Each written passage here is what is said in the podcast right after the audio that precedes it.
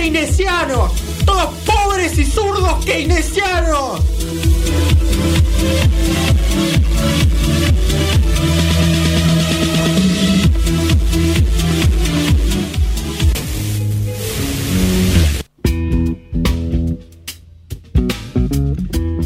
Separan 10 minutos de la una de la tarde, escuchamos el himno de en Radio Symphony 91.3 y eh, nos metemos en el mundo del señor Miyazaki de los estudios Ghibli eh, y de Chihiro. Sí. Una joven de 10 años que pasa por una aventura eh, muy particular. Exactamente, bueno, es- estamos hablando de una peli de anime, ¿no? Los dibujos animados de Japón. Y... mm, qué aventura, ¿no? Porque es como, es, un, es una película muy, muy mitológica Sí. eh, y muy... Muy extraña, o sea, porque estamos como sumergidos en el- desde el punto de vista de Chihiro, en, eh, o sea, que se está directamente manejando con los padres que se tienen que mudar, creo Sí. que se tienen que mudar. Sí, se está mudando. Y mm, cuando llegan a, a una especie de túnel, entran a, a como una especie de, de sector de comida, tipo el patio del Parque de la Costa, algo así. Totalmente, sí. De esos típicos eh, japoneses que están como en la calle. Exactamente. Son puestos ahí a los, puestos ahí al costado de la vereda. Y mm, al fondo una, una especie de templo, ¿no? Que es una casa de baño, digamos. Sí. Eh, pero bien así japonés, digamos, con muchos pisos de altura. Eh, y los padres, bueno, no es spoiler, pero eh, va, lo podemos decir. Sí, para mí es el, Es parte el nudo de, bueno. la película. Están, eh, se se copan con la comida que está ahí. De repente Chihiro se aleja un poco, vuelve y ve que los padres están convertidos en cerdos. Sí. Sí, sí, ellos empiezan a agarrar comida eh, diciendo, bueno, tenemos cómo pagarlo y si nadie atiende lo vamos a agarrar igual. Ella medio que se niega. Sí. eh, y bueno, cuando se da cuenta, eh, los papás son chanchos. Y, y ahí comienza como el mundo mágico en el que nos metemos. Eh, Sí. mm, eh, Chihiro termina entrando en la casa de, de baños y ahí hay un montón de criaturas y cosas así. Porque lo interesante de la peli es que es un. en- entran como una especie de, de resort para espíritus, Sí, digamos. exactamente. Eh, a un spa para espíritus Exactamente. y. Y ella se ve, se ve metida ahí, está tratando de eh, volver a recuperar a sus padres y también a, a ayudar a un, a un amigo que está ahí que, que la ayuda a ella, digamos. que es parte de ese mundo eh, y le da una mano. Este, una peli con. Bueno, no. está de más decirlo tal vez, pero con una animación increíble. Sí, no, no sé si está de más porque viste que hay un poco de reticencia con respecto al anime Sí. eh, y las animaciones del anime. Uno acostumbrado a las animaciones eh, De Dragon Ball Z. eh, claro, o sea, en la comparación de, de Disney Pixar con eh, eso, con Dragon Ball Z, incluso en las versiones más nuevas y demás, Sí. Naruto. Eh, esto es, es distinto, es como, es levemente distinto, pero le da todo el tono que necesita la película, digamos. Bueno, las pelis, o sea, en general las eh, las películas de animación pasa que con lo mismo con las series, ¿no? En cualquier lado eh, tienen muchísimo más presupuesto Claro. y mm, se tienen movimientos y cosas muchísimo más fluidas Sí. eh, y aparte lo, lo- lo lindo que, que tiene el anime en general Hmm. es que los fondos son son pinturas. Sí, o sea, no, cada, cada cada cuadro es una pintura directamente. Sí. Eh, bueno, de hecho, eh, para mí hay un gran valor en la película en la variedad y diversidad de personajes. Sí. Eh, aunque no, aunque no hablen, digamos, si estén solo en el fondo, eso, como completando el cuadro, eh, la variedad de los espíritus y de las formas, digamos, de cómo se ven. Nada, la verdad que es un trabajo muy fino. O sea, Sí, hay un universo entero creado ahí en dos horas de película. Exactamente, exactamente. eh, cada, por eso cada espíritu tiene una forma, una manera de caminar, de presentarse. de- eh, es eh, son todos diseños muy, muy, muy particulares Totalmente. y mm, Muy reconocibles, digamos. Si uno lo ve y dice, esto es. eh, estamos en un mundo Miyazaki". mágico, exactamente.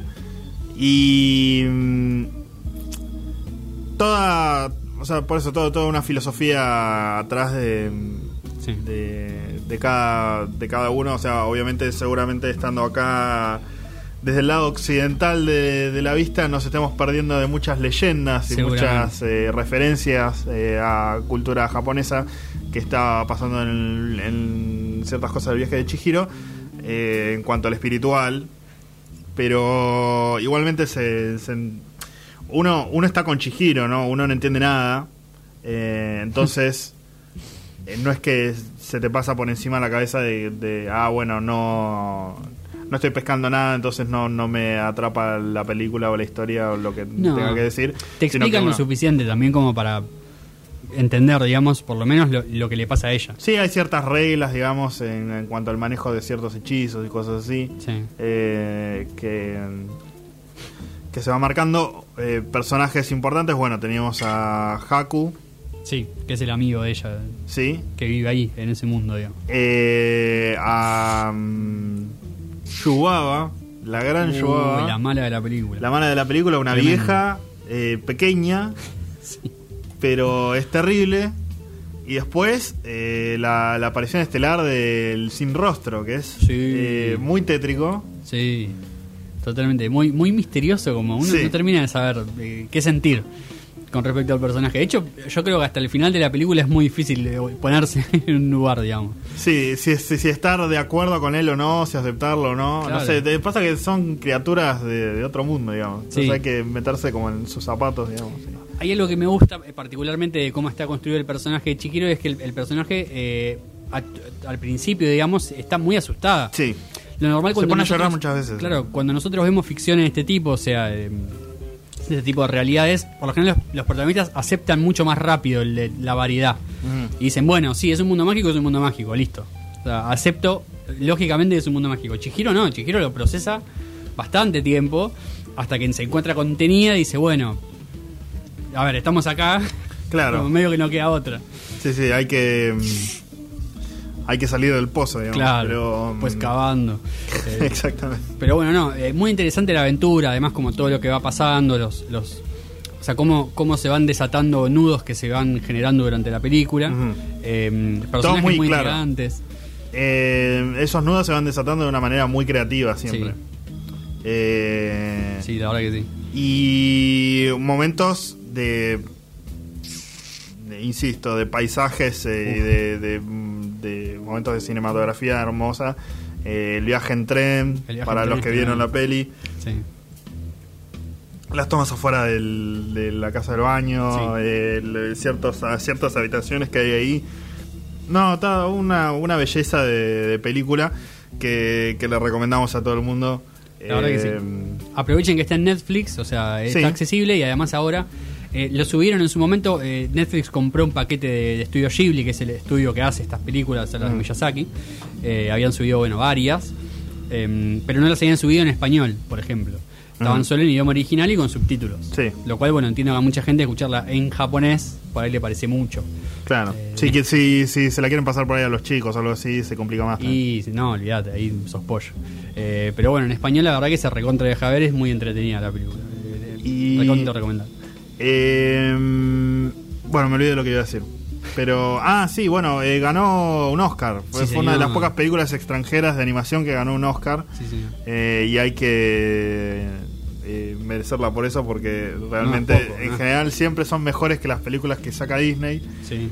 eh, pero nunca reciben ningún ningún premio. Así que como para que tengan un premio es que mm, sabemos que, que es de, de alta calidad, alta, altísima calidad. Completamente. Eh, completamente, bueno, recontra recomendable mm, eh, el viaje de Chihiro. Si están en otro mood, eh, el disco de Slipknot también es una, es una buena recomendación. El disco Sí. homónimo Slipknot. Eh, lamentablemente en Spotify, y esto no lo dijimos, pero está bueno decirlo. eh, Ah, sí. Hay una versión subida que es un, eh, por el décimo aniversario que se cumplió en 2019.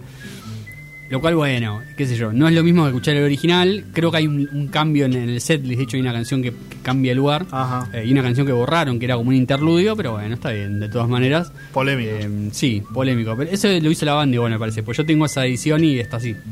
Eh, pero bueno, son decisiones, dice Miguel Ángel Russo. Decisiones también son la que vamos a tener que tomar mañana, domingo, que hay elecciones. y escucharnos a nosotros la semana que viene hablando de las elecciones. Sí, exactamente. Vamos a estar de nuevo con otro con otro pequeño especial hablando de las elecciones. Sí, señor. Eh, bueno, los invitamos a que vayan a votar, lo mismo que la vez anterior. Esta vez lo contamos al principio del programa, hay algunos cambios que hacen que sea un poco más ágil. Eh, veremos.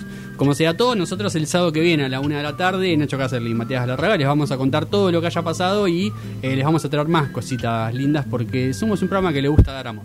Ah, exactamente. O Eso intentamos, por lo menos, a veces.